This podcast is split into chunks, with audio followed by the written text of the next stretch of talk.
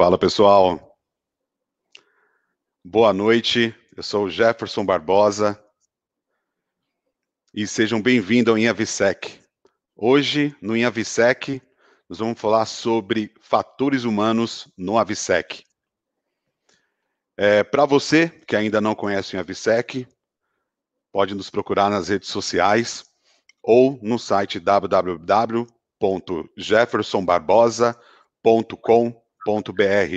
Nesse site você vai ter acessos aos nossos links e em breve também é, vamos ter novidades sobre o mundo AVSEC para você que quer saber um pouco mais. É, quero agradecer também o canal Segurança Estratégica pelo espaço, ao à Escola Superior de Segurança, que promove o nosso, o nosso evento, e também quero, quero, quero falar um pouco sobre o, nosso convidado. O nosso convidado, ele é, uma, ele é uma pessoa muito querida na indústria, além de ser um profissional aí de um currículo invejável. É, atualmente, ele é gerente de contratos da GPS Air, do grupo GPS. É uma empresa com mais de 100 mil funcionários, atuando em todo o Brasil, em vários serviços de segurança. É, ele atua na gestão do, de equipe de proteção da aviação civil no Aeroporto Internacional do Rio de Janeiro. Esse aeroporto, ele teve, ele já transportou 18 milhões de passageiros em 2019. Lógico, né, passando pela pandemia, logo logo volta esse número. É um, é um dos principais aeroportos do Brasil. É nosso convidado, ele acumula 24 anos de experiência na aviação, sendo 15 anos dedicado só ao AVSEC. Ele vai falar tudo sobre o AVSEC e sobre fatores humanos. É, e tem um ponto importante desse convidado, que ele foi meu chefe. Né? Eu acho que isso eu não posso deixar. Leonardo Beckman, com carinho, né? Vou chamar de Léo. Tá? Seja bem-vindo, Léo. Ah, obrigado, Jackson. Obrigado, boa noite a todos. Estamos escutando bem aí. É, é fui seu chefe, né, fui seu amigo, quer dizer, fui não, né? Sou seu amigo. Pelo amor de Deus. é, mas ah, o tempo de, de experiência não condiz com a, com a careca, né? Não, mas legal. Se, Estou aqui se pra... fosse a careca, eu seria experiente, então, né? mas estou aqui para dividir um pouquinho do que a gente vai aprendendo esse longo, ao longo do tempo, vai lendo, estudando, né? E não adianta ter, ter conhecimento e não compartilhar. É isso aí, cara. Léo, só para falar, tem bastante amigos já acompanhando a gente, tá?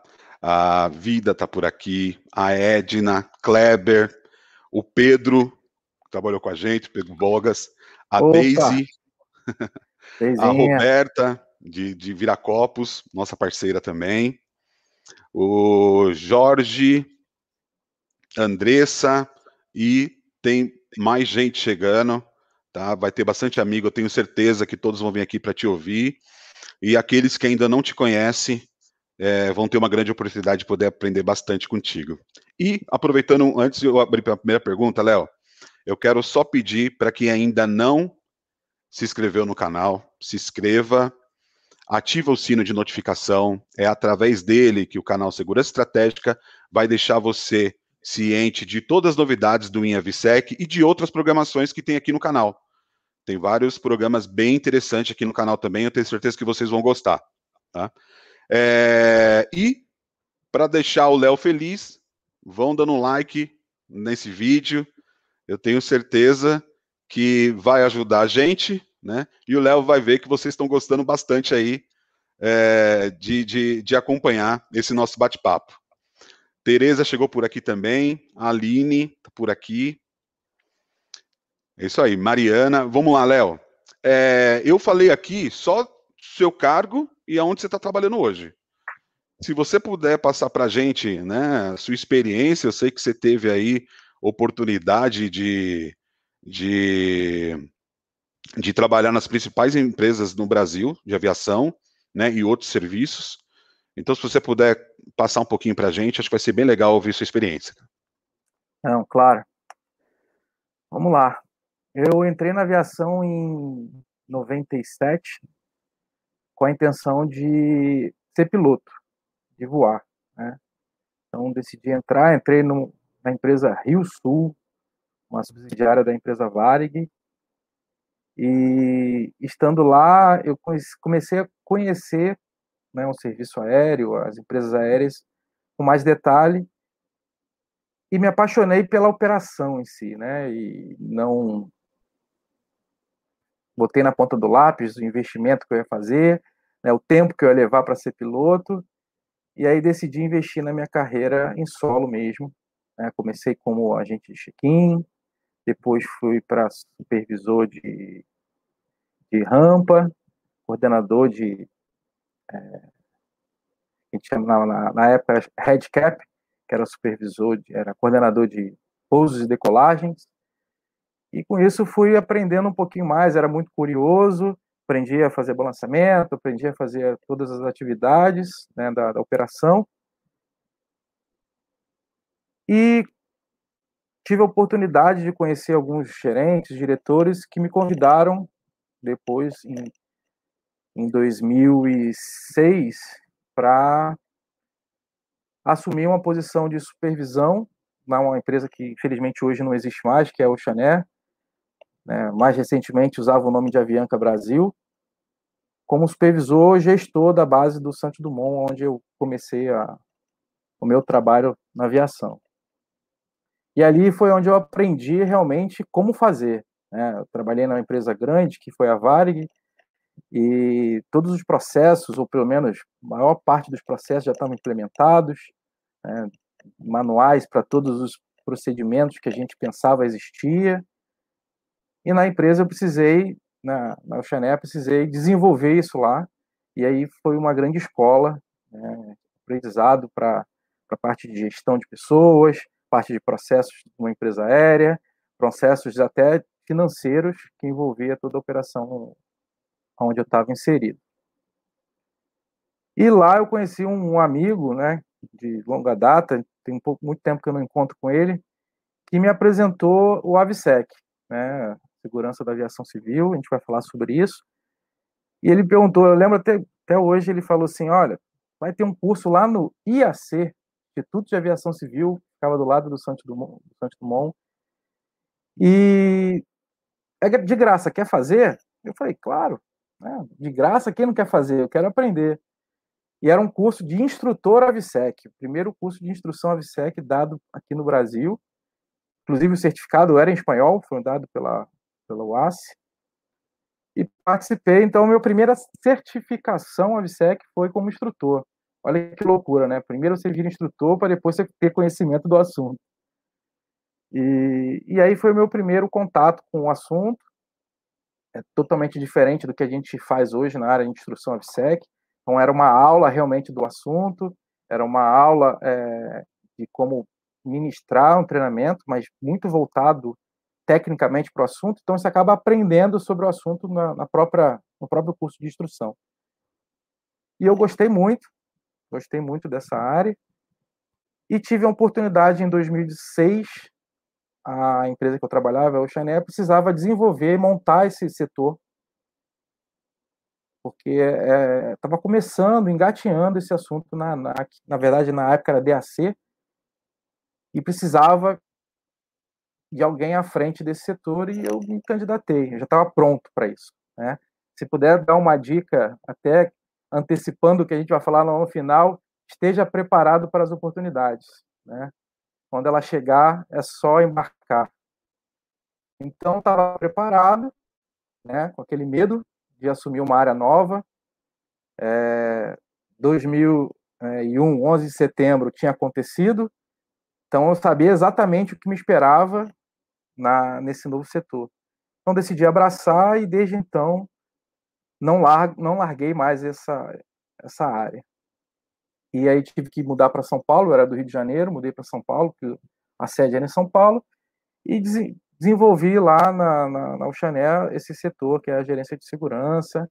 Participei de homologações de voos internacionais da empresa, México, homologação da empresa no Peru, é, e Estados Unidos, né, que é um grande aprendizado que eu tive na carreira. Depois fui convidado para assumir uma área específica na Gol, ainda estava na fusão entre Gol e Varig, precisava de alguém com conhecimento na área, conhecimento em qualidade para certificar a empresa para uma certificação internacional de segurança que era o IOSA e também contribuir com conhecimento na área. Então, em 2008, eu troquei camisa, atravessei a rua, para quem conhece São Paulo, o Chané ficava de um lado da rua e a Gol do outro lado,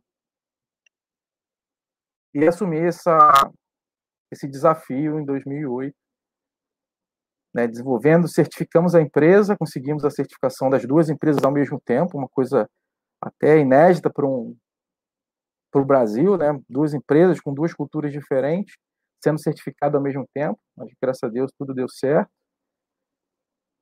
E em um ano eu já era o gerente da área, por algumas oportunidades, mudança, fusão das empresas. E aí outro aprendizado que era trabalhar numa empresa que tinha cento e poucos aviões, voava praticamente para a América do Sul inteira, né? então são várias culturas, várias legislações, vários conceitos a aprender, e trouxe uma bagagem enorme para mim nessa área de AVSEC. Como eu falei, as oportunidades vão passando e a gente vai se agarrando a elas.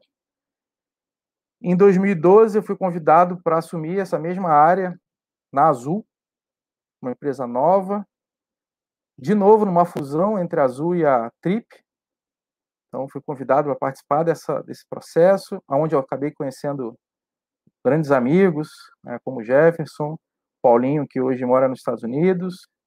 Né, e aprendi também muito com, com vocês, que era uma área que eu não conhecia muito, que era a área de segurança patrimonial, agregando sempre ao conhecimento, como eu falei. Então, fiquei lá, né, conseguimos fazer a, a integração das empresas, homologar a empresa para voos internacionais, principalmente Estados Unidos, certificar, apoiar a certificação junto à ANAC da, dos treinamentos AVSEC homologados, né, que hoje a gente tem muitas escolas aí no, no Brasil, mas a empresa precisava se homologar até para ministrar o treinamento para os próprios, próprios tripulantes. E, né, em 2016 eu saí da Azul para assumir outros desafios e aí fui aprender um pouquinho do outro lado, né? A gente, com tantos anos trabalhando como, como operador aéreo, sendo contratante, fui conhecer o outro lado da prestação de serviço, que é um mundo muito, muito grande, muito diferente do que a gente está acostumado no dia a dia, né? E aí trabalhei na empresa na Orbital, na parte de, de qualidade, que é uma prestadora de serviço grande, né? opera todo o Brasil. Depois fui para Tristar também nessa área, foi quando eu conheci e vi, vim para o Galeão para o contrato de prestação de serviço segurança como um todo, então cuidava do canal de inspeção do Galeão, onde eu inclusive estou prestando serviço hoje. Empresas aéreas, terminais de carga, eram na média 800 funcionários sobre a minha direção naquele período e período de Olimpíada de 2016. Né?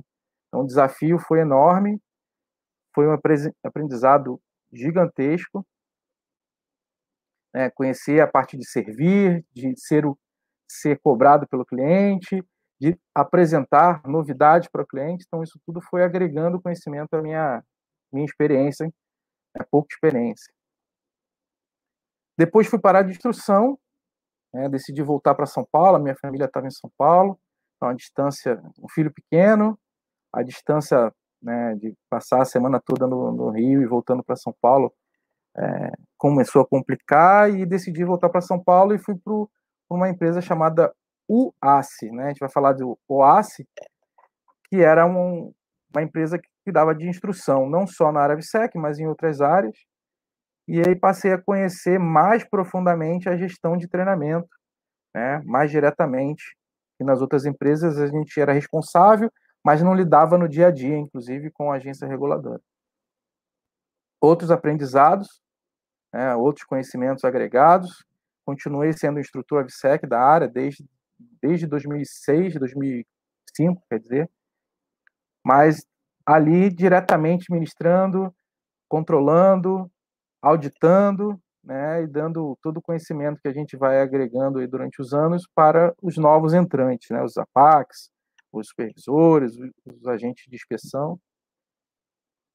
E no final do, no início do ano passado, fui convidado pela GPS a assumir essa nova, novo desafio, que era voltar para o Rio de Janeiro, uma implementação de 400 funcionários no canal de inspeção, nos maiores aeroportos do Brasil, e com uma filosofia de servir, né, enorme, de apresentar resultados tanto financeiros, mas como de qualidade. Agarrei, né, a oportunidade passou, agarrei e voltei para o Rio de Janeiro, onde eu estou. Passamos por essa, quer dizer, estamos passando, né, por esse período aí da pandemia, então o desafio é diário, a gente não sabe o que exatamente vai acontecer amanhã, mas como eu aprendi com meu chefe, estamos aqui para servir. Então é isso, uma história, né, um resumo grande da, da história aí, mas é, essa é a bagagem que eu trago aí que, que me ajuda a entender algumas coisas, mas cada dia lendo, cada dia aprendendo para a gente ter mais conhecimento. É, não é pouca coisa, né, Léo? Acho que essa sua postura, né? Eu acho que por, pelo te conheço, né? Pela amizade, é, vejo que você nunca se colocou à frente, né? Como mesmo eu considerando você sempre como um grande profissional, tendo um, um status, né? Dentro da, das empresas bacana, mas é uma pessoa humilde. E eu acho que isso, né? Que faz você ser esse cara fantástico e, e que todo mundo gosta de você. É... Léo, vamos lá, cara. É... Eu vou abrir aqui a apresentação e você fica à vontade, tá? Para quando você quiser iniciar. Eu vou pedir para o pessoal, aquele que quiserem deixar perguntas, podem colocar aqui no chat, que aí eu vou lendo para o Léo, vou ajudando ele, eu vou interagindo para ele poder responder as perguntas, tá?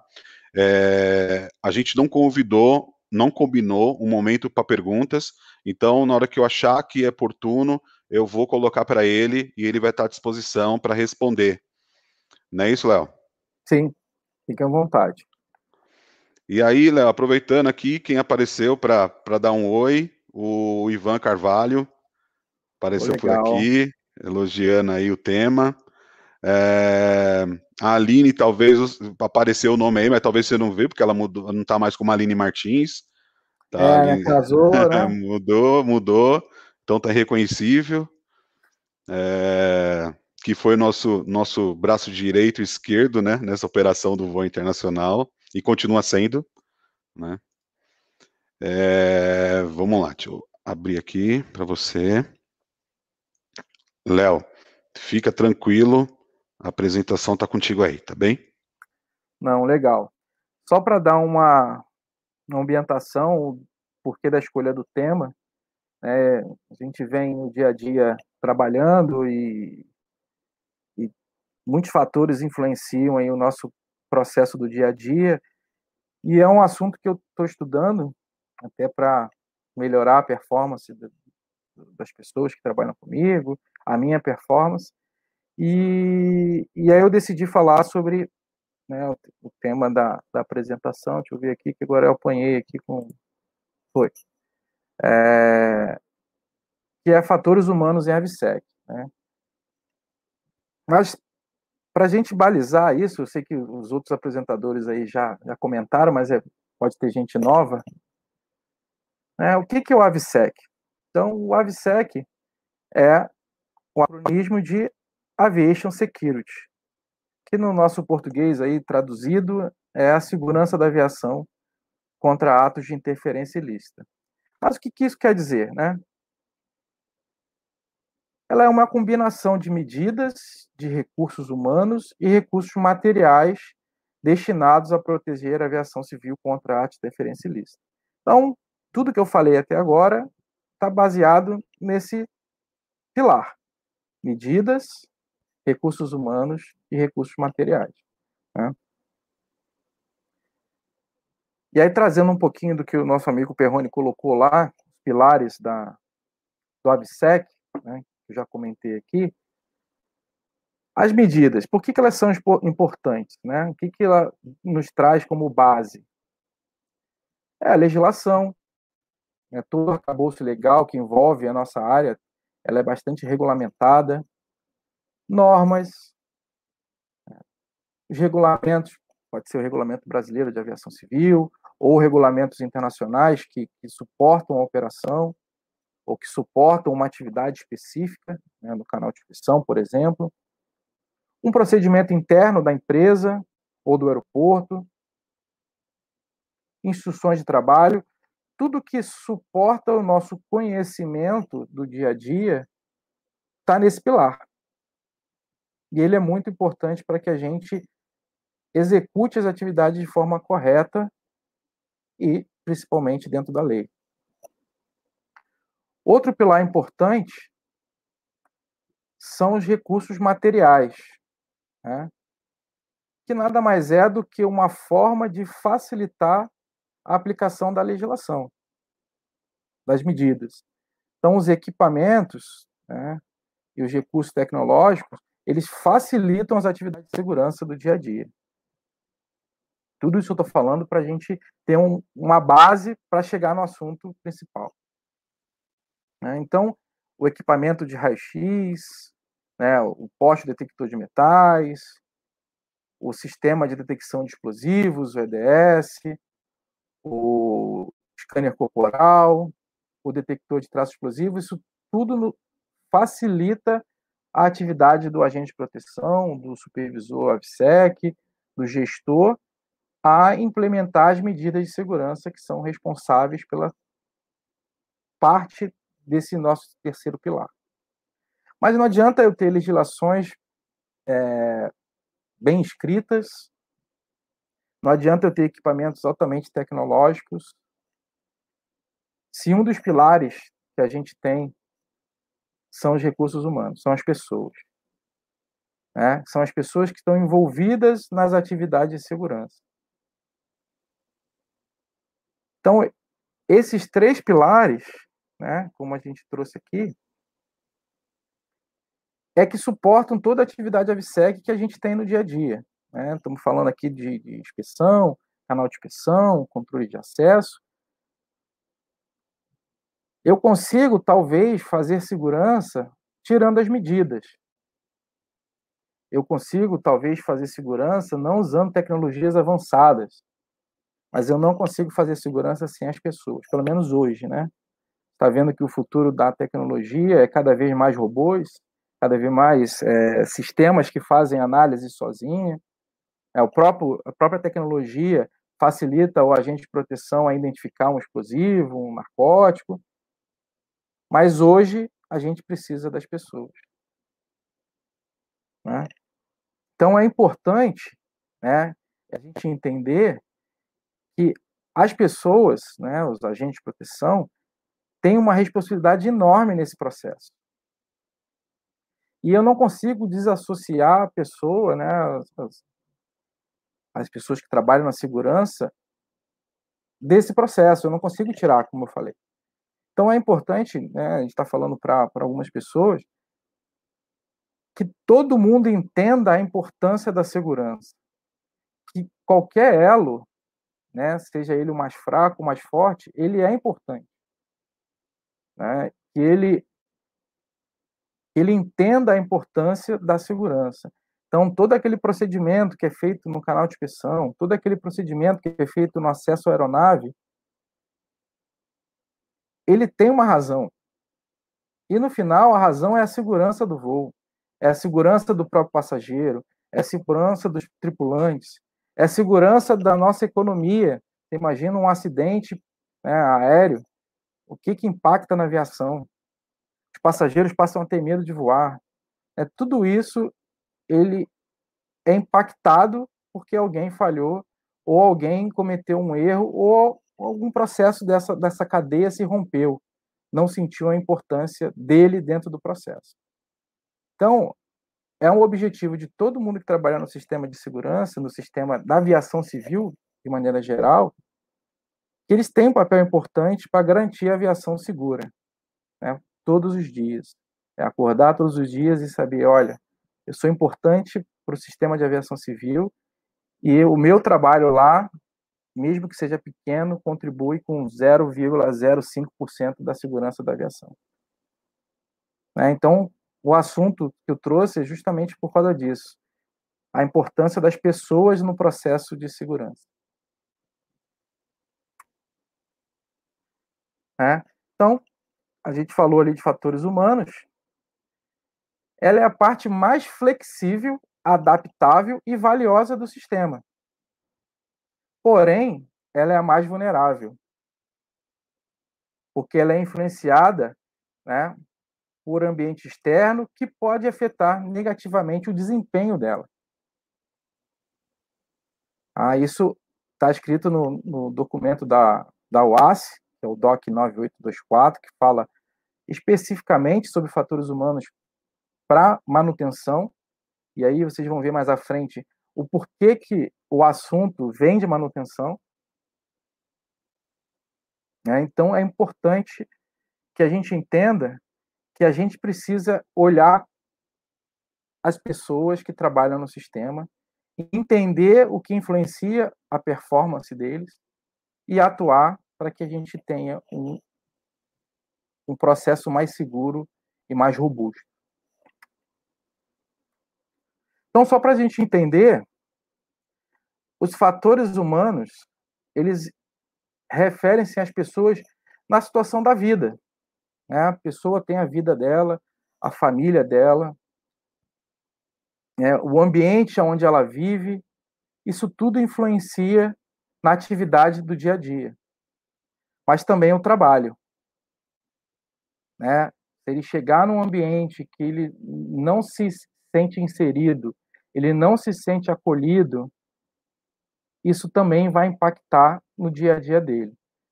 Por quê? se ele não tiver bem para trabalhar, como é que ele vai interagir, né? Ter uma relação segura com as máquinas que estão ali para ele operar.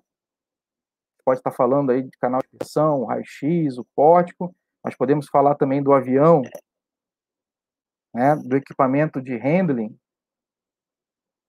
né, do trator, da van que transporta a tripulação,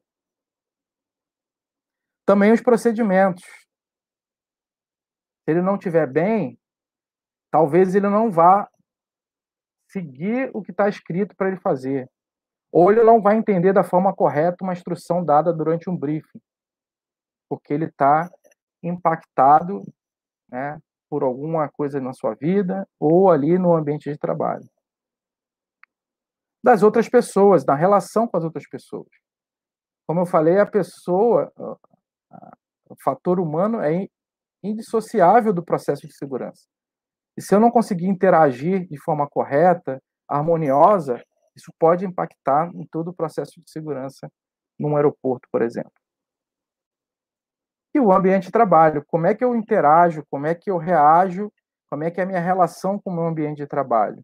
Eu talvez esteja num lugar onde a ergonomia não me ajuda a trabalhar, prejudica o meu dia a dia. O ar-condicionado é muito gelado, ou, ao contrário, é um ambiente muito quente, isso pode impactar também na percepção do, do, do fator humano que é envolvido em todo o processo de segurança. E aí vocês vão falar assim, ah, mas o assunto é novo? Não. Para quem conhece bem a segurança de maneira geral, né, CIPAE,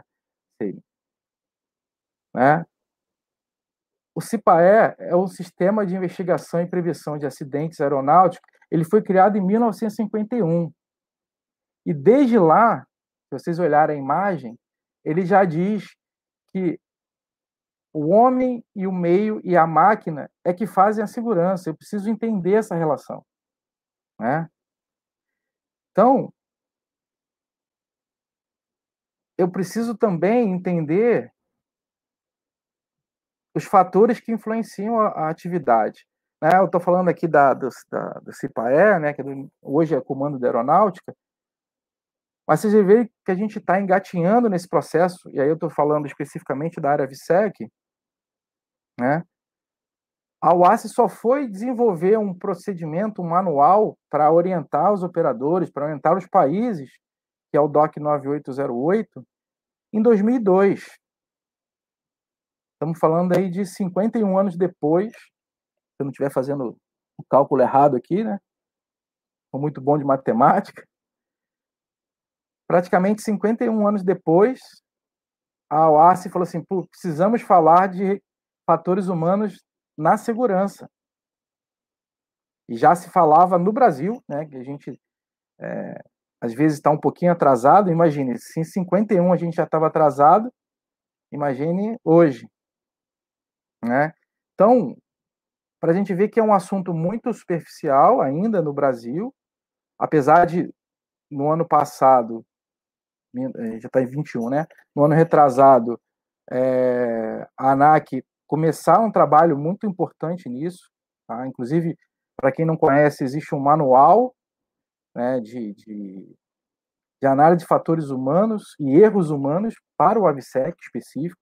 É um documento restrito, voltado para os operadores é, aeroportuários, porque ele fala muito especificamente do canal de inspeção, mas já é o primeiro passo. A gente precisa dar o primeiro passo para entender o que, que acontece no canal de inspeção. Por que, que as pessoas é, falham. E com isso a gente tomar ações para que isso não ocorra. Né? Então, quem tiver oportunidade, é, quem tiver puder ter acesso a esse documento, né? ele é bem, bem desenhado, bem orientado, e é o primeiro passo. Talvez daqui a um ou dois anos a gente melhore de novo o procedimento mas a gente precisa dar o primeiro passo como o comando o Ministério da Aeronáutica na época deu o primeiro passo em 1951 criando o sistema de investigação que já trazia essa informação. Então a gente precisa parar de engatinhar e andar para frente. E quais são os princípios dos fatores humanos? Né? O que, por que, que é...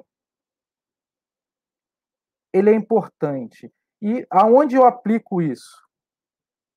Eu preciso aplicar isso nos projetos, nas certificações, nos treinamentos, nas operações de manutenção, para buscar uma interface segura entre o ser humano e os outros componentes do sistema. Porque eu preciso entender o desempenho humano baseado. Não adianta eu ter um equipamento altamente tecnológico que não seja amigável, a gente já tem uma deficiência, né, não estou generalizando, mas do idioma, tem muitos equipamentos que são importados que são tão em inglês. E aí você coloca um agente de proteção para operar um equipamento todo em inglês e ele não fala inglês.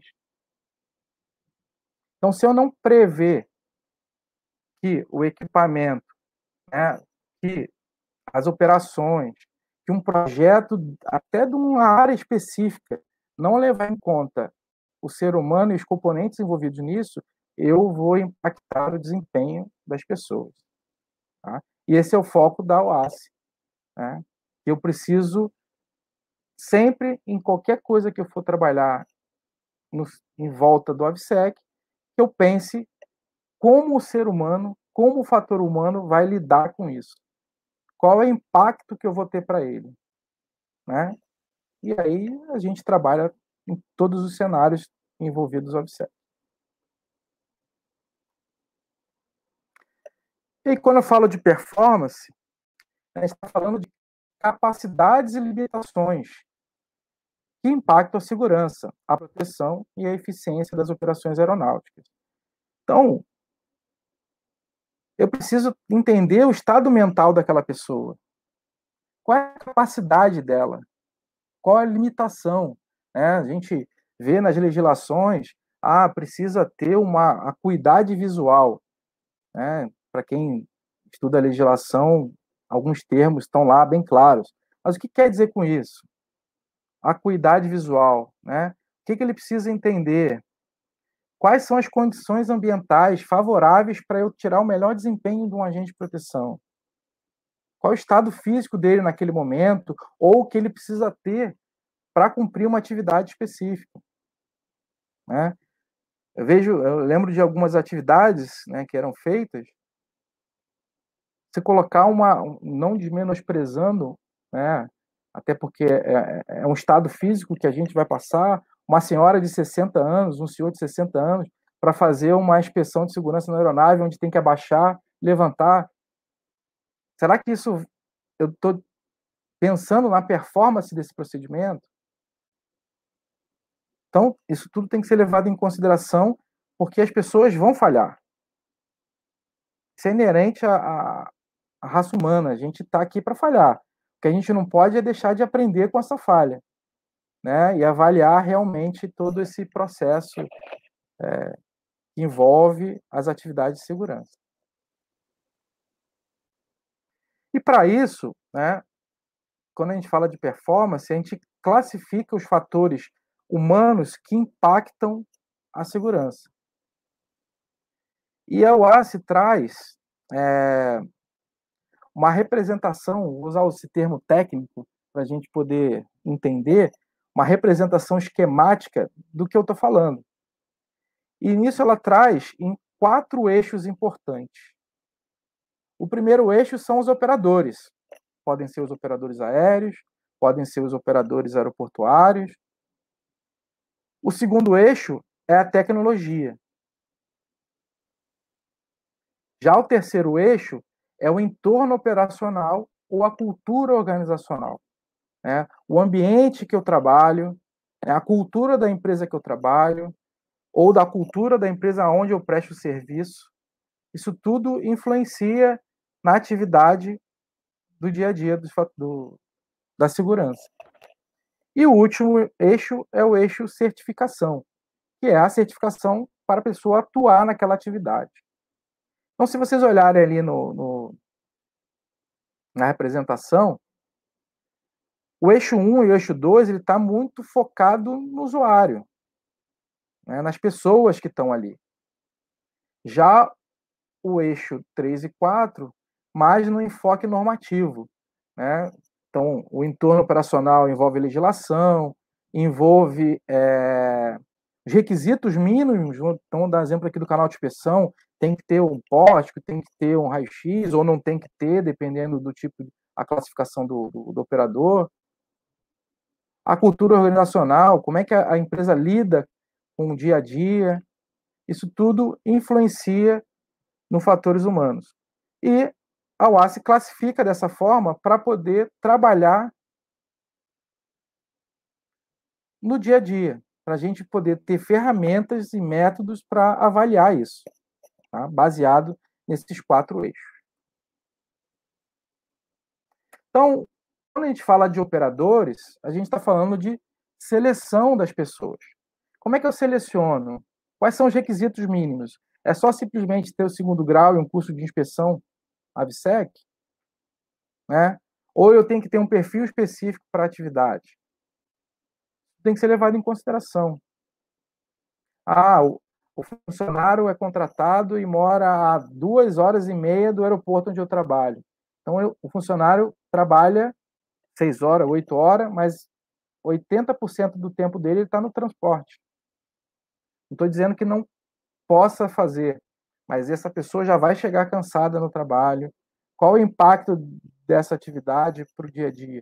Isso tem que ser levado em consideração. Né? A gente que está no canal de inspeção, é, as pessoas dizem assim, ah, as mulheres trabalham menor, melhor quando estão no raio-x. Não sei se isso é verdade, mas assim, pelo menos elas são mais detalhistas, elas estão mais atentas ali. Né? O homem está muito com a cabeça voada, tal. Mas isso é uma realidade? Não é? Esse é o perfil que eu busco? Isso tem que estar definido na seleção. Né? Antes de eu contratar. Depois que ele tá, o funcionário está dentro da empresa, eu preciso instruir ele. Trazer a legislação, trazer os procedimentos. Ele precisa saber exatamente o que está escrito e o que eu espero dele.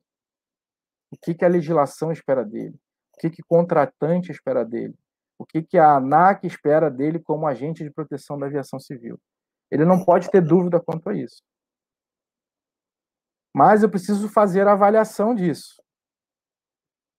Para que eu entenda quais são as falhas do meu processo, talvez a falha seja no processo de seleção, talvez seja na instrução, para que eu retreine essa pessoa ele se sinta importante dentro do processo, não como a gente fala assim, ah, pega essa pecinha e tira, joga para lá, porque aí eu preciso reter. Os melhores eu preciso reter. Então, esse é o eixo importante que tem que estar desenhado dentro de uma empresa. Né? Qual é o processo de seleção? Como é que eu dou a instrução para ele? Como é que eu capacito ele? Né? Ele pode vir com a certificação de instrução de inspeção de SEC, ele pode vir com o curso de artigos perigosos, mas eu preciso dar a ele a informação do que eu espero dele no dia a dia. E com isso eu vou reter os melhores. É, não sei se isso é uma verdade absoluta, é, se é papo de botequim, mas né, nos corredores a gente fala assim, ah, se a pessoa não quer, igual quando fazia administração no passado, né? não sabe o que fazer, faz administração, antigamente.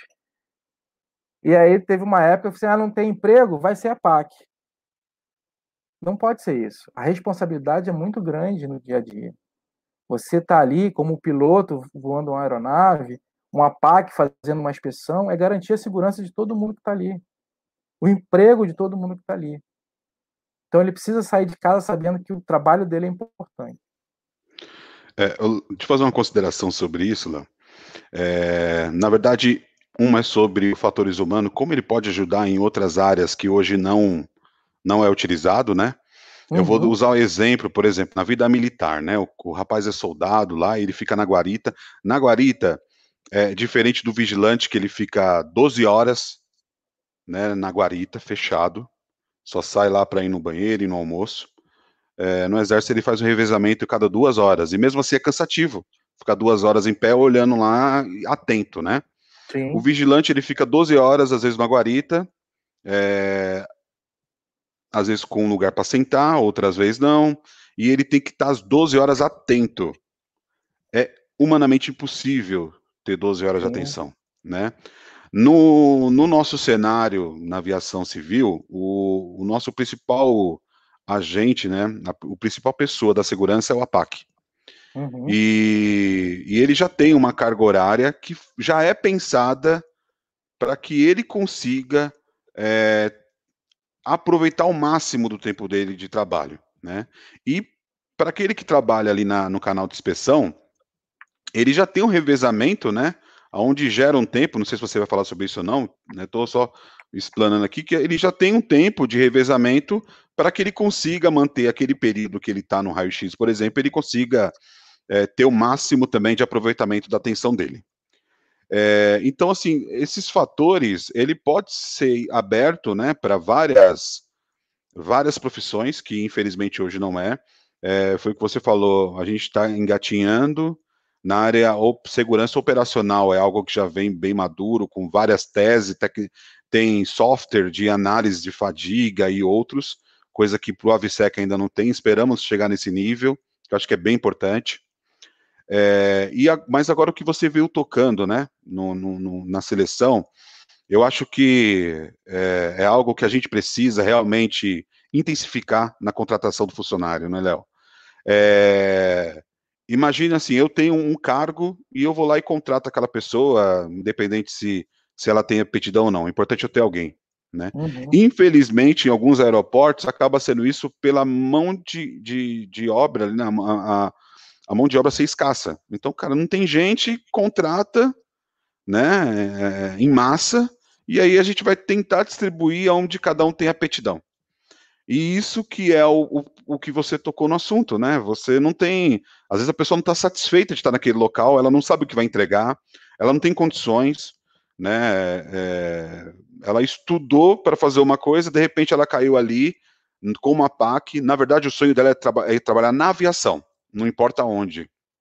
Uhum. E, e ela trabalhar no check-in, ela trabalhar num, como comissário ou como comissária, como é, sendo um piloto mulher ou homem, é, ela, ela, tá, ela trabalhar como a PAC é diferente.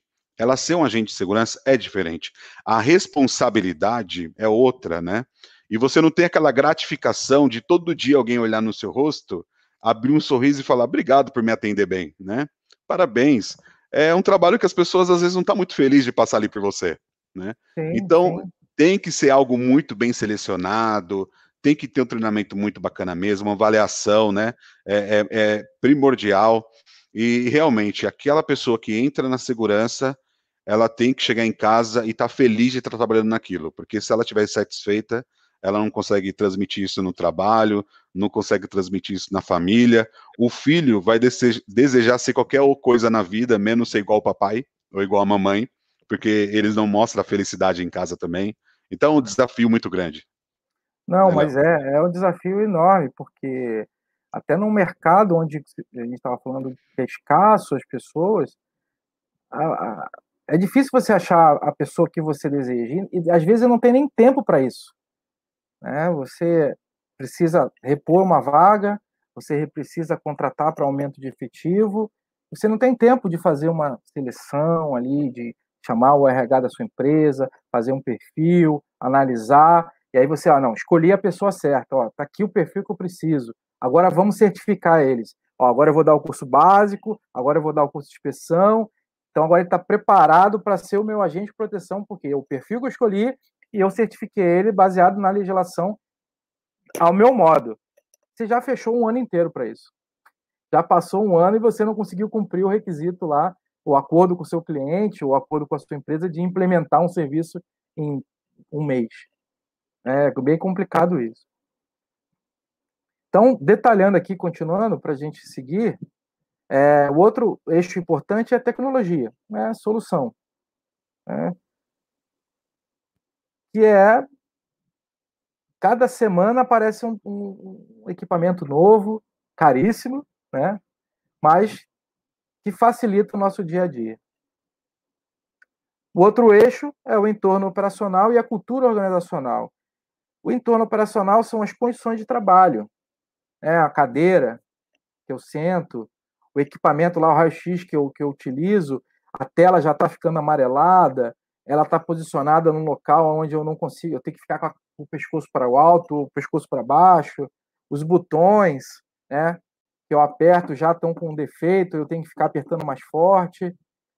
Então, tudo isso impacta no fator humano. E em relação à cultura, né, são as crenças e os valores compartilhados. Então, se eu acredito, né, eu acho que foi o Perrone que comentou, ah, não, as pessoas acham que aqui nunca vai acontecer. Se eu tenho uma crença que aqui nunca vai acontecer, eu estou menosprezando o meu trabalho no aeroporto. Se não vai acontecer aqui, para que, que eu estou ali? É, para que, que eu estou fazendo segurança? Não, eu estou lá porque eu sei que vai acontecer, que vão tentar fazer. Mas eu torço todo dia, trabalho todo dia para que não aconteça. Aí a gente muda um pouquinho essa questão da crença né? o valor, eu sou importante para o setor, para o sistema de aviação civil. E a gente tem que tirar um pouquinho essa percepção de cachorro que a gente tem no Brasil, que a gente está sempre atrás. Mas a gente tem que trabalhar para isso. Né? Não adianta eu só dizer que a gente é importante, mas se eu não trabalho para isso, se eu não, não apresento isso, não mostro isso, que a gente é importante, a gente continua se menosprezando, não dando valor e compartilhando isso com os outros. E o último eixo é o da certificação. Né? Aí é simples, é a avaliação formal pelo órgão regulador. São as provas, as avaliações da capacitação, da certificação que a gente tem para atuar naquela, naquela função. Como o piloto é certificado para voar aquele tipo de equipamento, o comissário é certificado para voar, e aí depois ele recebe um treinamento específico para o equipamento que ele vai voar. Né? E o, a PAC é a mesma coisa. Ele vai lá, se capacita, faz o curso básico, que habilita ele a fazer algumas atividades, depois ele é, é habilitado a fazer o curso de inspeção, depois ele vai lá e faz um, um, treinamento específico, que é o treinamento em serviço, e aí no final ele fala assim, agora eu estou certificado. Aí ele fala assim, acabou. Acabou não, filho. Ano que vem tem mais. E aí você vai, vai capacitando, vai certificando, e cada vez mais a pessoa se sente parte desse processo. Então, a, a, a OASE, né, ela classifica esses quatro eixos porque ela quer entender a questão do erro humano. Se a gente está falando de fatores humanos e a gente entende que errar é humano, eu preciso entender o que é o erro humano. Né? Então, o erro, fazendo uma, uma passagem rápida, é algum tipo de desvio no desempenho humano, seja de curso pretendido da ação ou do que eu planejei fazer. Ou ainda um desvio de comportamento, que a gente vai falar um pouquinho mais à frente. Mas é, é, o erro humano é isso. Eu planejei fazer daquela forma, ou ia fazer daquela forma, e aí não fiz. E a gente precisa entender o, o porquê não fez. Por que a gente errou? Né? E aí tem, indo muito a fundo, a gente tem vários tipos de erros. Né? O desvio, né? o erro por si só, né? o lapso. Né? Eu sabia fazer, mas naquela hora passou despercebido. Então, é um assunto bem aprofundado que tem que ser falado, mas é, para passar um pouquinho por cima, é esse desvio do desempenho humano, a gente pode considerar o erro. E ele pode ser classificado em três categorias. Um erro de habilidade. Tá? Eu não é, eu não sabia fazer aquilo, então eu não era hábil para fazer aquilo, então cometi um erro. Um erro de regras, né? então eu sabia da regra, mas eu não cumpri aquele procedimento da forma correta. Ou de conhecimento, aonde eu não sabia o que tinha que fazer e por isso eu cometi um erro. Né? Não fui treinado, não fui orientado. Isso é muito importante se a gente pensar né, exatamente como acontece no dia a dia. É isso aqui. Né? Ou eu não era hábil para fazer aquela atividade né, e acabei cometendo um erro, ou as regras não estavam bem claras, eu descumpria realmente aquela regra, ou eu não conhecia a regra e aí cometi um erro. E a gente tem que parar de entender que errar é uma coisa ruim. Se a gente aprender com os erros, cara, a gente está aprendendo muito. E se a gente aprender com os erros dos outros, é melhor ainda, porque a gente não errou. Né? Então, é, é o dia a dia que vai nos ensinar, cada dia, a como avaliar e como aprender com os nossos erros e principalmente com os erros dos outros. E quais são as principais causas dos erros? Né? A gente está falando de erro aqui, e que é importante. Né? Aí tem um desenhozinho do canal de inspeção fazendo a propaganda do, da minha atividade. Fim. Né? A ANAC traz seis causas que ela entende são as principais causas do erro humano no canal de inspeção especificamente. Um deles é a falta de atenção. Então, o profissional está fazendo uma atividade, né, uma tarefa específica, e, cara, esqueceu de fazer o processo posterior. Eu achei lá um artefato suspeito e esqueci que tinha que acionar uma polícia, que eu tinha que acionar o supervisor. Estava né? com a cabeça em algum lugar. Então, é, é um das, das, das causas do erro. Né? As condições ergonômicas podem facilitar também o erro. Né? A acústica, de repente estou fazendo uma inspeção de bagagem de porão, onde passa um monte de trator, um barulheira, a aeronave, e a gente tem que ir lá, estar tá concentrado para ver lá a imagem, interpretar a imagem, né, tomar conta da segurança daquele voo. Temperatura também, a iluminação, estou fazendo inspeção, e aí a iluminação é ruim, não consigo identificar bem as imagens.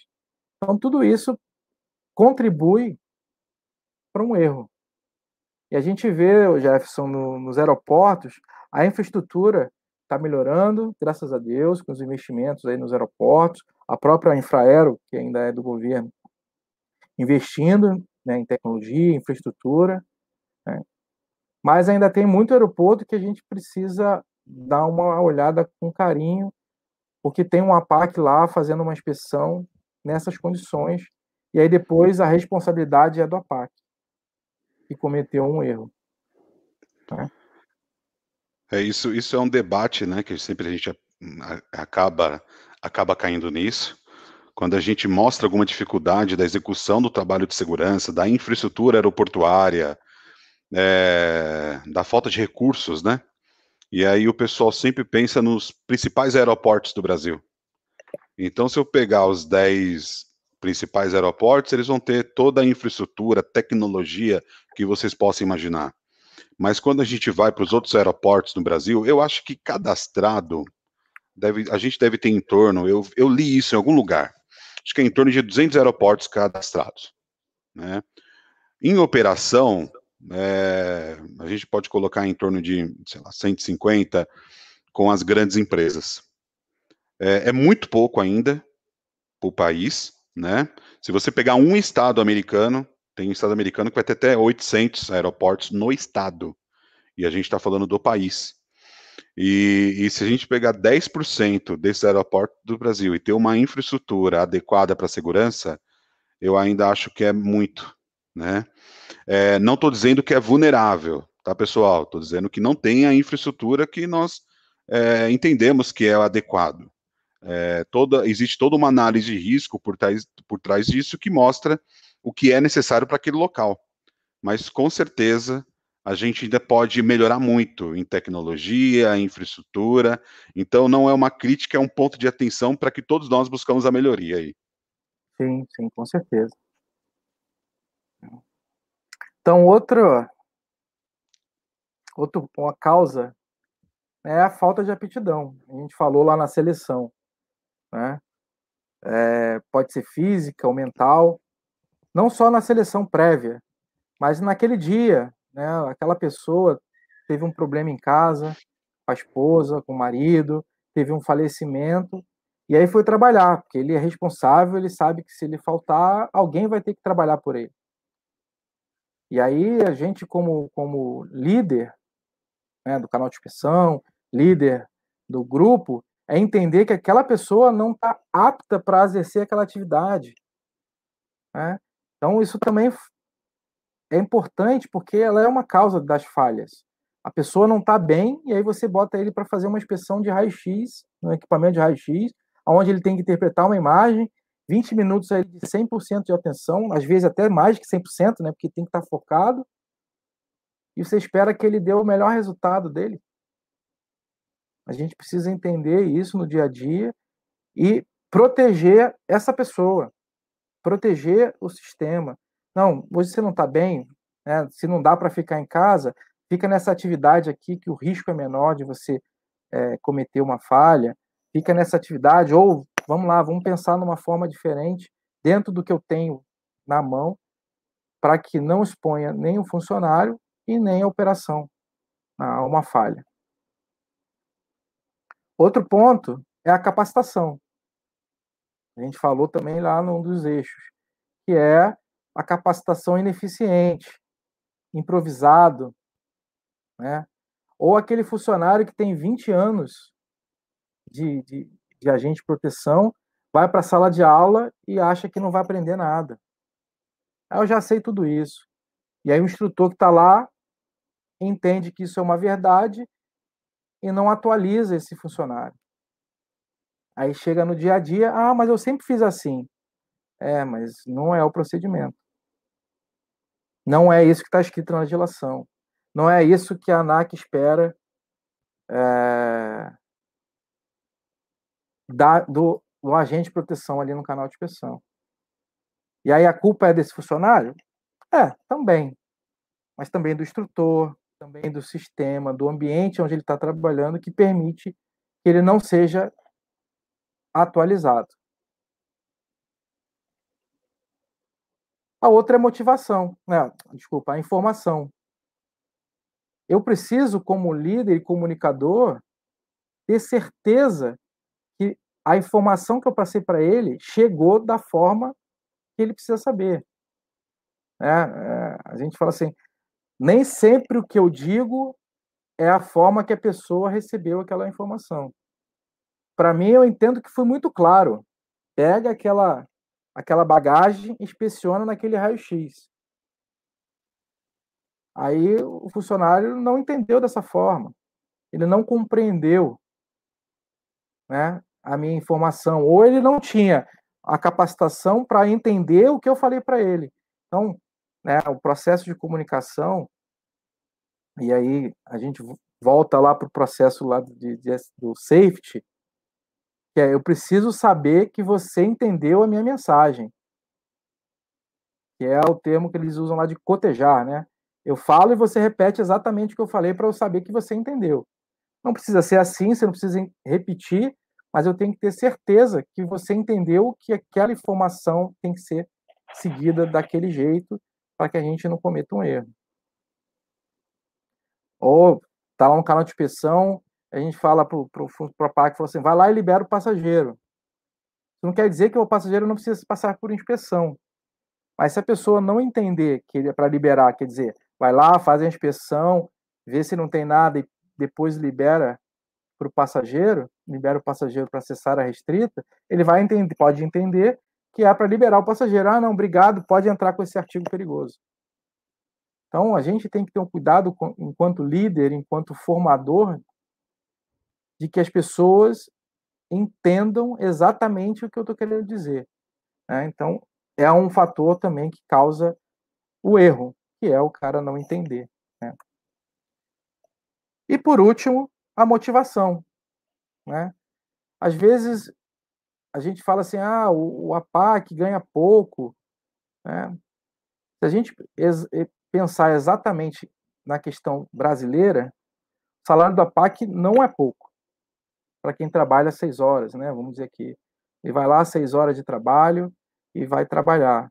Talvez para uma cidade específica como Rio de Janeiro, São Paulo, que o custo de vida é mais alto, é, isso possa pesar, mas às vezes a pessoa não tá, o salário para ele é suficiente, ele consegue viver bem a família, cuidar da família, mas ele quer um reconhecimento, ele quer se sentir importante.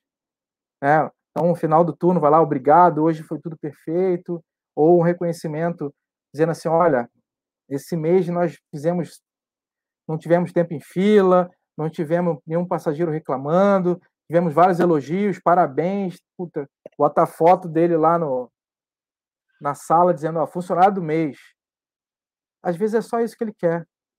Mostrar para o neto dele, para o filho dele, olha aqui, foi reconhecido pela empresa. Isso tudo é importante para o dia a dia, mas a desmotivação dele pode acarretar que ele cometa um erro.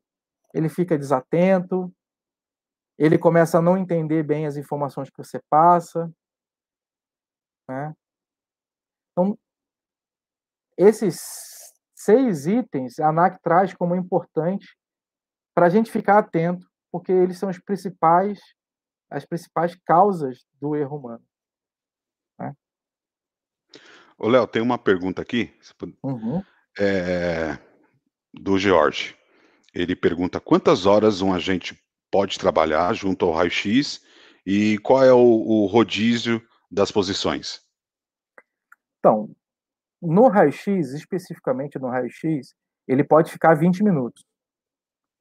Tá? Então, se vocês olharem a foto aqui, a gente tem todas as funções, tirando o supervisor que está em cinza, todas essas funções são elencáveis para atividade num canal de inspeção. Então, a legislação ela deixa claro que o funcionário que está ali na função 4, que é o faz a inspeção através do ecrã de raio-x, só pode ficar 20 minutos. Ah, mas por que 20 minutos? Porque em vários estudos, né, em relação à percepção, em relação à é, a questão da visão, que acima de 20 minutos na frente do computador, a gente pode ver que tá, às vezes está na frente do computador 20 minutos, a percepção dessa pessoa ela vai diminuir.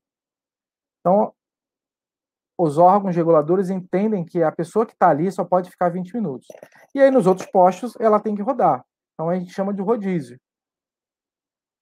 Então, ele pode ir para a função 1, função 2, pode ir lanchar, pode fazer outra atividade, e aí depois ele volta. Não tem um limite por turno para ele ficar ali, mas para cada uma hora ele vai ficar 20 minutos, vou dar um exemplo assim. Né? Não sei se ficou claro. A pergunta. Eu acho que sim, mas se caso ele tiver dúvida, peço que coloque de novo aqui, tá? Por favor. Para a gente continuar é, é, esclarecendo. Obrigado, Jorge. E quais são as formas de detecção? Né? O que, que, que a ANAC entende como formas, metodologias de utilização para que a gente consiga avaliar? Eu não vou entrar aqui em todas as metodologias, mas eu vou trazer três que são, cara, a gente pode fazer no dia a dia, nosso dia a dia. Uma é a autoavaliação. Reúne um grupo de, de pessoas com alguns questionários, algumas situações específicas, e eles respondem. Eles dizem exatamente o que está acontecendo, e com isso a gente consegue, aos pouquinhos, ir detectando o que, que pode causar um erro, o que está impactando naquele fator humano que está trabalhando naquele canal de inspeção.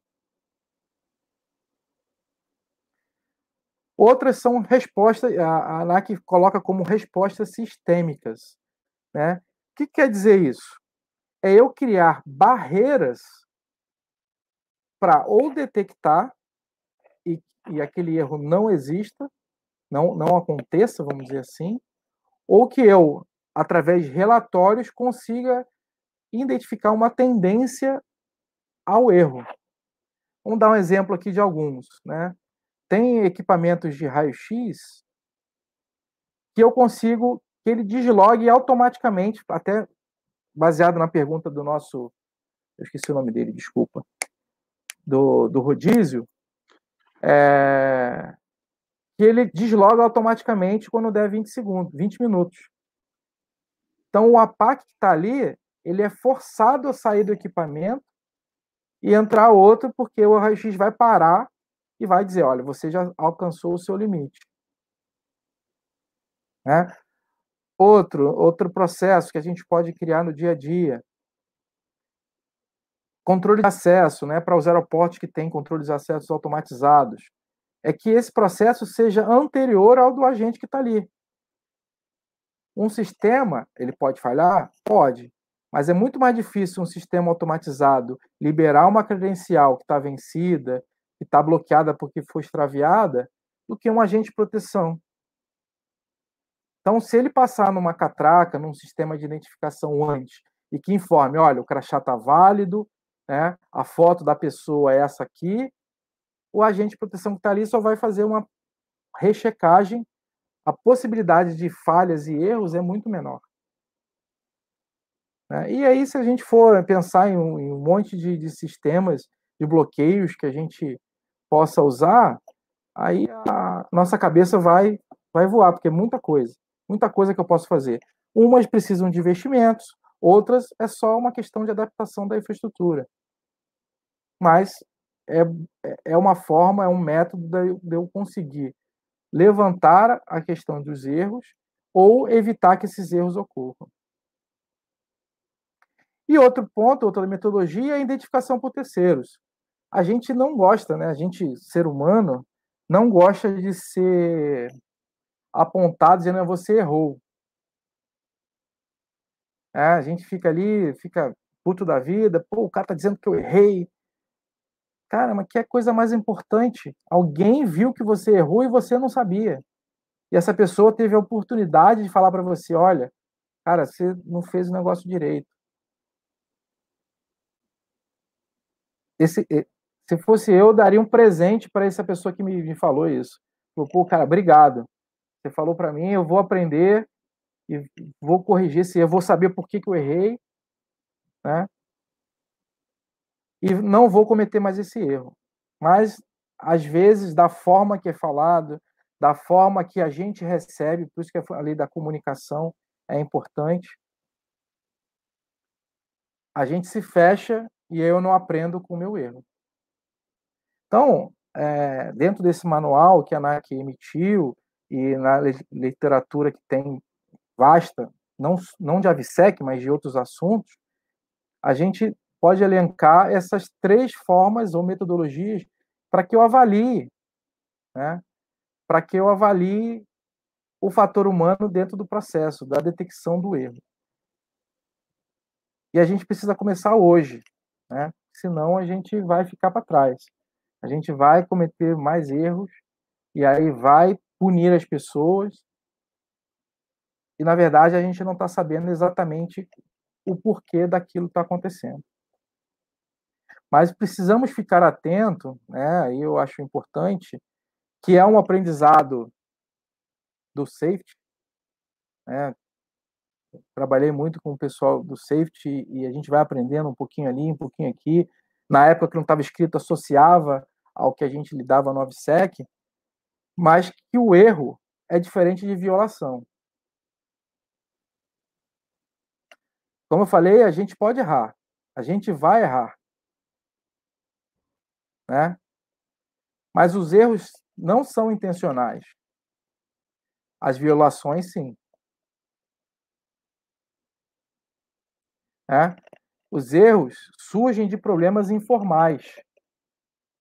Já a violação normalmente é associada a problemas motivacionais.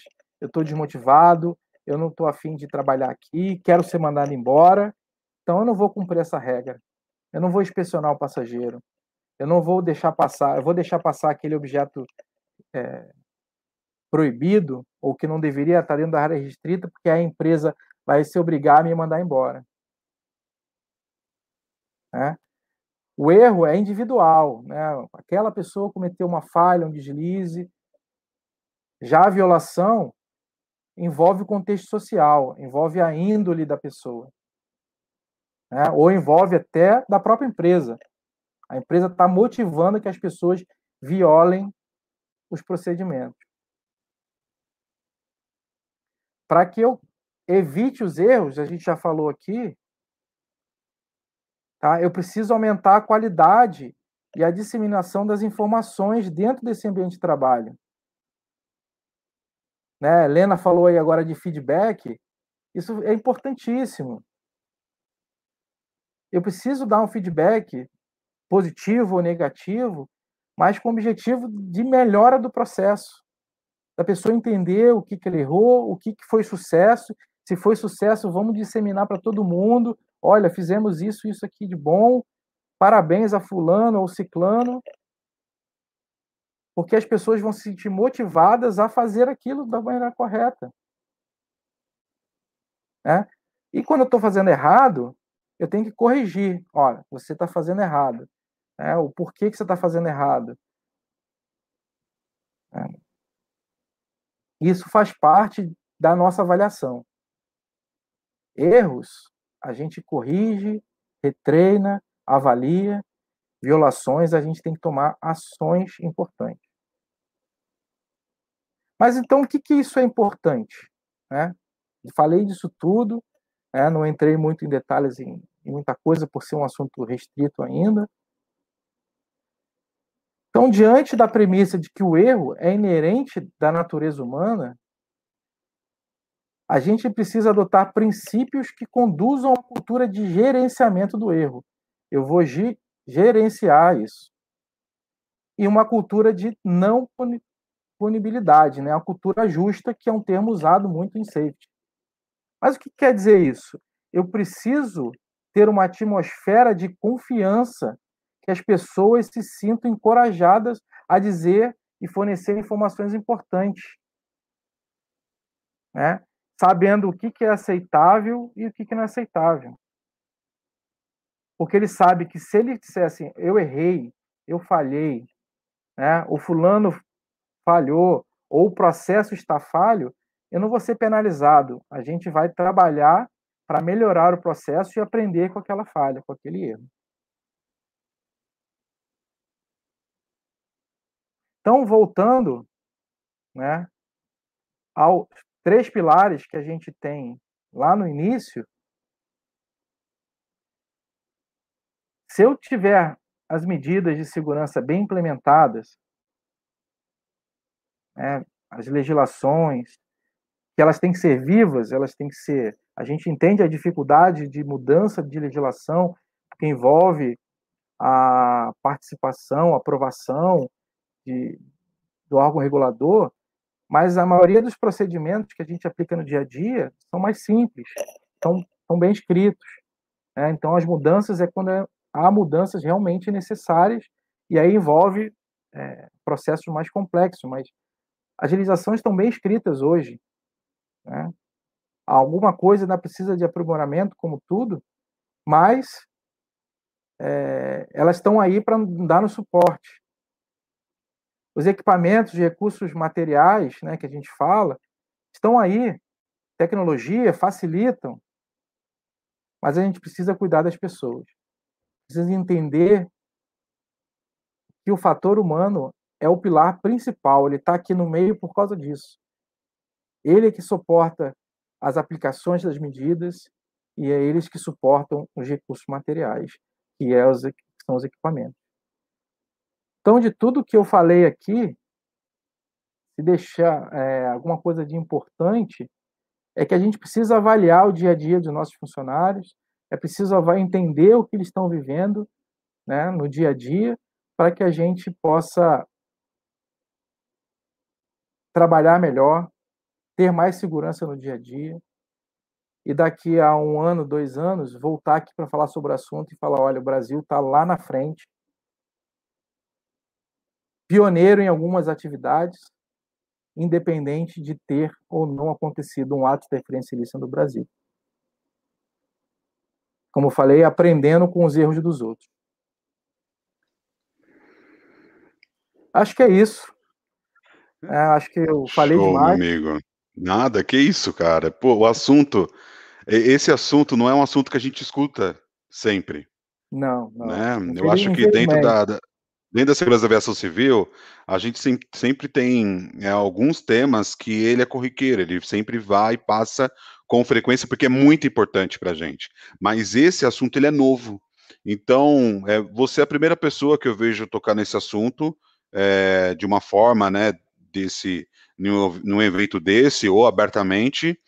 É, a gente teve várias iniciativas da ANAC que nos últimos tempos vem trazendo vários eventos importantes para nós profissionais, mas assim, para o restante do público, por exemplo, a gente pega aqui, a gente tem muito, muitas pessoas que são APAC, uhum. né? E, e ele está vendo uma visão que pode ser uma visão dele como gestor no futuro, ou, ou ele mesmo como APAC pensar assim, eu posso mostrar qual é a minha expectativa também para o meu líder, né? O que, que eu espero dele? Eu, como que eu quero que o meu líder me trate? Porque aí eu sei que vai ser bom para o seu líder aprender e para você ser reconhecido da forma que você merece. Né? Com certeza. É, acho que tem umas tem perguntinha aqui, Léo. Vamos lá, vamos lá. Eu vou, eu vou, eu vou. Eu posso tirar a sua apresentação da tela para colocar a pergunta? Por favor, por favor. Então deixa eu colocar aqui. Eu vou colocar na tela para você ler junto comigo, tá? É, o Jorge ele interagiu bastante. Obrigado, viu? As empresas brasileiras são filiadas, como nos Estados Unidos, ao Departamento de Polícia? Não, vamos lá. Na área VSEC, não. Tá? Na área VSEC, a gente é, é uma empresa exata, né, uma empresa auxiliar, que é não é filiado, mas assim, é aprovado para trabalhar naquele aeroporto pelo operador aeroportuário e segue as regras da ANAC, que envolve a AVSEC, que envolve qualquer área que a empresa de serviços auxiliares pode prestar. Mas no canal inspeção especificamente, a gente é supervisionado pela Polícia Federal.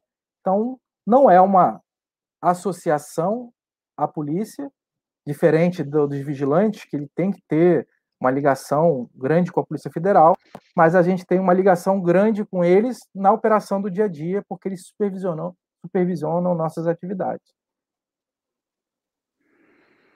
Legal, acho que tem mais uma aqui que é a respeito a respeito também da questão de gravidez junto ao raio-x ou ela não vai é, operar a função. Acho que está dizendo da, da, da, do, do, do APAC, né, que possa estar grávida, se ele pode executar as atividades ali no canal, no canal de inspeção na atribuição do raio-x. Olha, é, existem vários estudos né, inclusive no Brasil, que as pessoas que trabalham ali no equipamento de raio-x não têm incidência nenhuma daquela radiação. Tá? E aí há uma avaliação do próprio médico da pessoa, né, da, da grávida, que ele pode solicitar que ela não trabalhe naquele, naquela função. Mas em relação à segurança da pessoa, o equipamento ele é muito seguro e não há qualquer tipo de interferência quanto à gravidez. Mas aí fica a critério do, do próprio a, do próprio médico, né? A gente já teve casos do médico falar, não falar nada de raio-x, mas pedir para ficar menos tempo em pé. É, então, é uma avaliação médica. Em, relação à avaliação de segurança de quem opera o raio-x, é totalmente seguro. Bacana. Vou colocar mais uma pergunta aqui na tela e aproveitar para quem ainda não deu seu like aí no vídeo, aproveita, dê seu like. Eu vi que teve bastante interação, pessoas assistindo e algumas ainda não interagiram. É... Vamos lá, Léo. Existe um aparelho chamado dosímetro, utilizado pelo técnico de raio-x. Esse aparelho é utilizado pelos agentes? Não. Esse aparelho ele é utilizado pela equipe de manutenção que faz a avaliação da incidência de raio-x, da, da, da, exposição de raio-x naquele equipamento. E se ele der fora dos padrões, o equipamento é tirado de operação. Mas isso é manutenção, tá? Então é manutenção, existe dentro do programa de segurança do aeroporto, do operador aeroportuário, como é que ele, ele um plano de manutenção preventiva e corretiva, e uma delas é avaliar isso, né? Então, se ele estiver vazando radiação, ele é tirado de operação para consertar. A, a, exposição que os, os, os é, especialistas de, de, de rádio, acho que o termo é esse, radioterapia dos hospitais, eles ficam expostos o dia inteiro num equipamento que não tem toda a proteção que um equipamento de raio-x tem. Tá? Então, não é utilizado pelos, pelos agentes, mas é rotineiramente feita a inspeção pela equipe de manutenção responsável do aeroporto. Tá? Para justamente em caso de uma pane no equipamento, né, a cortina rasgou e aí está vazando radiação, ele seja imediatamente tirado da operação. Bacana. É, a gente está tendo bastante interação, o pessoal elogiando a apresentação, Léo. Parabéns mais uma vez. É, eu que agradeço. É, tem mais uma pergunta aqui, vamos ver se a gente consegue responder. Talvez eu tente ajudar também, tá? Na atual conjuntura é, de instabilidade política global, estão sendo adotados ou modificados no que tange em processos na segurança? Deixa eu ver se eu entendi. Se a gente mudou algum procedimento de segurança por causa da conjuntura atual, posso entender dessa forma? Acho que sim. Sim, em relação à proteção das pessoas. Tá? Então, os, os agentes de proteção usam luva, usam máscara, usam é, o termo em inglês é face shield, mas é aquela proteção acrílica que fica na frente, sempre que estão muito próximo do passageiro ou fazendo a inspeção da bagagem ou do passageiro. É, higienização das mãos, mas todo o procedimento de segurança ele é cumprido como era antigamente. Tá? Nada mudou. Né? Ficou mais lento, porque a gente precisa garantir a, a segurança das pessoas, então higienização, colocação de luvas, às vezes, se eu não estou fazendo inspeção do passageiro, eu estou no raio-x, eu não estou usando o face shield. Então, esse é o processo que passou a ser mais demorado. Mas, fora isso, todos os requisitos legais estão sendo cumpridos da mesma forma como eram feitos antes da pandemia. Perfeito. É, e eu entendo que qualquer, qualquer situação, é, por motivo político ou outro, que necessita uma avaliação, é, é tudo feito uma avaliação de risco, né? Isso aconteceu em toda a história da aviação. É feita uma avaliação de risco. E em cima dessa avaliação de risco, é, consegue entender quais são as vulnerabilidades que o país, o Estado vem passando, tá? Então aqui eu vi que você é, reforçou, né, o seu questionamento. É, vamos lá, o Brasil ele não é foco é, no ataque terrorista, né? Mas ele pode ser um local, um meio de partida para um ataque. A gente teve aí uma live, acho que foi umas, as duas é, duas lives atrás, pelo Perrone, onde ele tratou bastante sobre terrorismo. Se você não teve oportunidade de ver, vale a pena dar uma olhada, que ele vai ser um pouco mais completo do que a minha resposta. Mas a, a vulnerabilidade, independente da situação política do país ou fora do Brasil, é, ela não mostra essa vulnerabilidade pro terrorismo, tá? De um ataque terrorista. As ações e os processos adotados em nível Brasil ou internacional, eles atendem a nossa proteção. Lógico, o nível de alerta sempre é elevado e tem o trabalho é, da Polícia Federal, da ANAC, é, da Aeronáutica e da ABIN, que faz uma avaliação e vê qual, se a gente pode passar por algo é, desse tipo de, de, de, nível de risco, tá? Mas o seu comentário eu achei excelente, porque realmente é uma preocupação de todos, né? Quando a gente vê uma, uma movimentação muito grande é, do governo, seja do Brasil ou fora do Brasil, a gente fica sempre preocupado com represárias. Mas essa, é, esse trabalho de inteligência com análise de risco, ele pode mostrar para a gente que não é esse o fator atualmente, tá? Mas o nível de alerta, ele sempre é elevado para esse tipo de análise. Obrigado,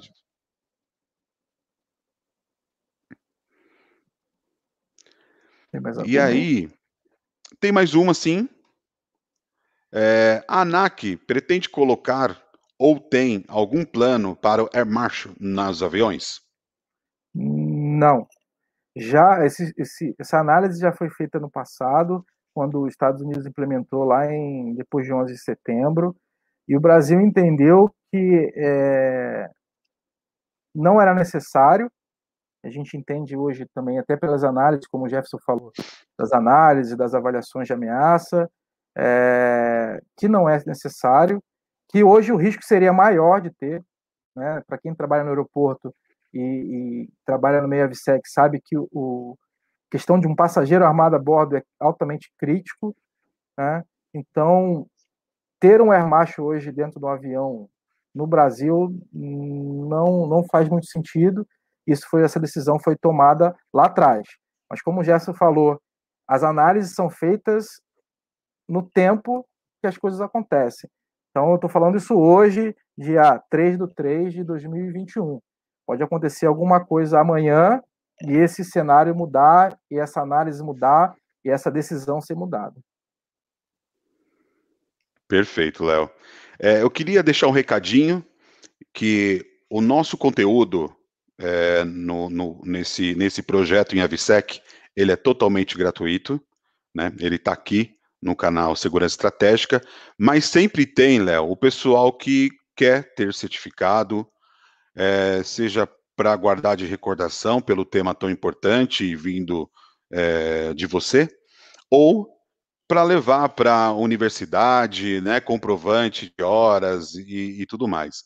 É, a Escola Superior de Segurança, ela fornece o certificado, você precisa acessar o, o site da Escola Superior de Segurança e lá você vai ter a orientação de como adquirir o certificado desse evento. Lógico, vai ter que olhar o evento por lá, vai ter umas perguntinhas de acordo com o, o material que o Léo apresentou aqui, e aí você vai ter acesso a essa certificação, e aí o custo é só pela emissão do certificado mesmo, tá? Porque a nossa ideia não é vender curso uh, aqui, e sim fornecer uh, conteúdos que possam ajudar você na sua evolução profissional, ou tirar suas dúvidas na, na sua carreira é, dentro da aviação civil.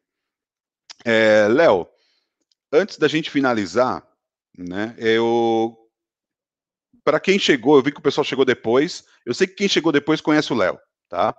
Para começar, acho que quem chegou depois veio para prestigiar o nosso amigo. Mas o Léo, além de ser um profissional aí com mais de 15 anos de experiência na segurança da aviação civil, ele teve passagens importantes em grandes empresas, é, como gerente, como gerente geral. Hoje ele atua numa empresa começou recentemente na área de segurança da aviação civil, mas que vem ganhando aí um corpo enorme, que é o grupo GPS, né, com a, com a divisão de GPS Air. É, ele faz a gestão do contrato de um dos principais aeroportos do Brasil, na parte AVSEC, é, é instrutor, é, é um especialista na parte de qualidade AVSEC e, e é um, um, profissional aí que eu tenho certeza que todos é, que ainda não teve oportunidade de conhecer, assim conhecer mais um pouco, vai admirá-lo também. Léo, para aqueles profissionais é, que estão começando na, hora, na, na área agora, ou querem né, é, se aperfeiçoar um pouco mais, Você tem alguma mensagem que você queira deixar para eles? É, se tiver, meu amigo, pode, o momento é agora. Não, legal. Ah, eu acho que a gente acabou falando um pouquinho na, lá no início, que é a, a percepção da importância da função, né? Então, se você se sente uma pessoa capaz, né, ou se sente uma pessoa que pode contribuir para a segurança da aviação civil, vá em frente, se capacite, porque o mercado de segurança, aí eu estou até englobando a segurança patrimonial, de inteligência, ele é carente de profissionais que entendam e conheçam o processo, que conheçam a importância dele para o procedimento, para a atividade. Então, estejam prontos para quando a oportunidade chegar. Não esperem para se capacitar, para entender, para estudar. Muitos dos assuntos são reservados, mas para a gente entender o contexto, tem muita literatura gratuita na internet. A própria live aqui, ela tem essa função de trazer a informação né, dentro do que pode ser falado. Então, se capacite, porque é, é esse profissional que amanhã será valioso no processo de segurança nos aeroportos, nas empresas aéreas, aonde envolver a segurança. Acho que é isso. Muito bom, Léo. É, eu tenho certeza que é, o recado foi dado. Foi uma ótima apresentação. Como eu disse, nunca escutei isso, é, esse, esse, tema, dessa forma. É, é algo novo até para a gente que está na área, né? É algo assim que não está ainda tão é, dimensionado. Talvez para quem está trabalhando diretamente com a prestação de serviço ou nos aeroportos, pode ser que atuam mais com esse tema, mas eu, como sou oriundo de empresa aérea, é, não costumo ver tanto esse tema. Eu acho que ele deve ser disseminado para mais atividades, né, como comentei lá no começo. É, agradeço todos que ficaram com a gente até agora. Pouco, eu vi que poucos saíram, teve alguns até que mandaram mensagem para mim que Jefferson, sua PAC, vou entrar de madrugada, não consigo ficar até o final, mas ainda bem que o programa é gravado. Dá para ah, assistir sim, depois. Não, né? chega atrasado, não, que o chefe reclama, né? e, e, e, e quero dar parabéns também para a equipe do aeroporto de Bauru. Eles estão em peso assistindo a live. É, eles colocaram lá como missão acompanhar. É, o nosso propósito, o propósito da InFSEC é trazer conteúdo de qualidade, é, é poder favorecer que você consiga é, trilhar o seu caminho por dentro da segurança da aviação civil, né, e evoluir na sua carreira profissional. É... Quem não curtiu o canal, curta, Aquele, tô finalizando aqui, mas dá tempo de você dar seu like aí pro vídeo do Léo. Procurem a Visec nas redes sociais, acompanha, vai ter novidade. Para quem já entrou no Telegram, eu disponibilizo alguns conteúdos, material aqui exclusivo que o Léo vai deixar. Eu deixo lá no Telegram, só lá eu consigo fornecer. E para quem for fazer o curso e certificação também tem acesso, tá? Agradeço a participação de todos mais uma vez e desejo todos uma boa noite. Um abraço. Tchau, tchau, gente.